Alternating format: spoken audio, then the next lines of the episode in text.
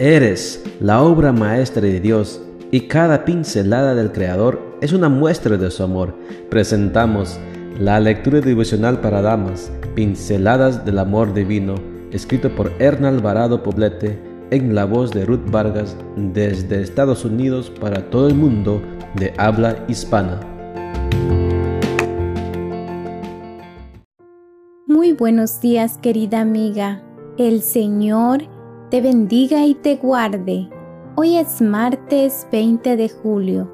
El título de la matutina para hoy es ¿En qué consiste la liberación femenina? Nuestro versículo de memoria lo encontramos en Efesios 4:17 y nos dice, Esto pues es lo que les digo y les encargo en el nombre del Señor, que ya no vivan más como los paganos, los cuales viven de acuerdo con sus equivocados criterios. La verdadera liberación femenina no es como muchas piensan, entrar en lucha encarnizada con los varones, sino ejercer el gozo y el derecho de ser mujer sin culpa ni menoscabo. La liberación consiste en dejar que nuestra esencia trascienda, llevándola a realizar por ella y por los demás todo lo que le es permitido dentro de su naturaleza y que sea acorde con la voluntad de Dios. La verdadera liberación comienza en Cristo y en sumisión a su voluntad. Toda mujer puede llegar a ser lo que se proponga. Jesús dijo, conocerán la verdad y la verdad los hará libres. Juan 8:32 otro falso concepto que vaga en la mente de muchos es que la mujer tiene la cabeza hueca y que su potencial radica solo en sus atributos físicos. Por lo tanto, la mujer que carece de ellos no tendría cabida en una sociedad que rinde culto al cuerpo. Dios dice en su palabra, nosotros tenemos la mente de Cristo.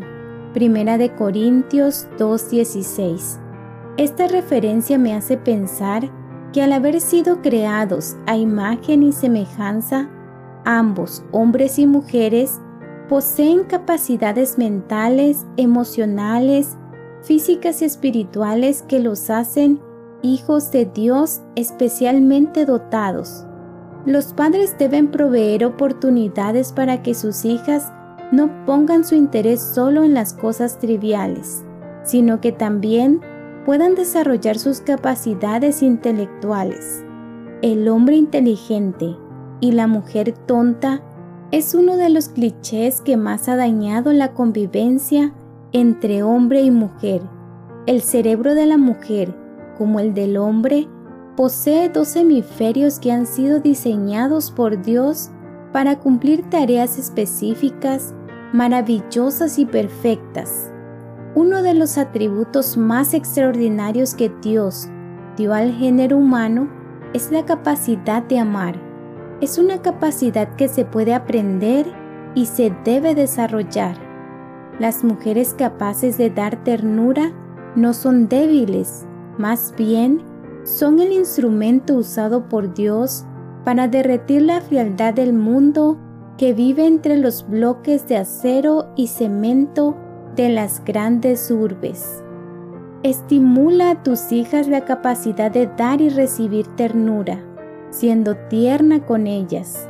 Al hacerlo, las nuevas generaciones de mujeres vivirán su lado tierno, sensible, sutil y amoroso, como algo natural, sin pensar que esto las convierte en débiles e indefensas.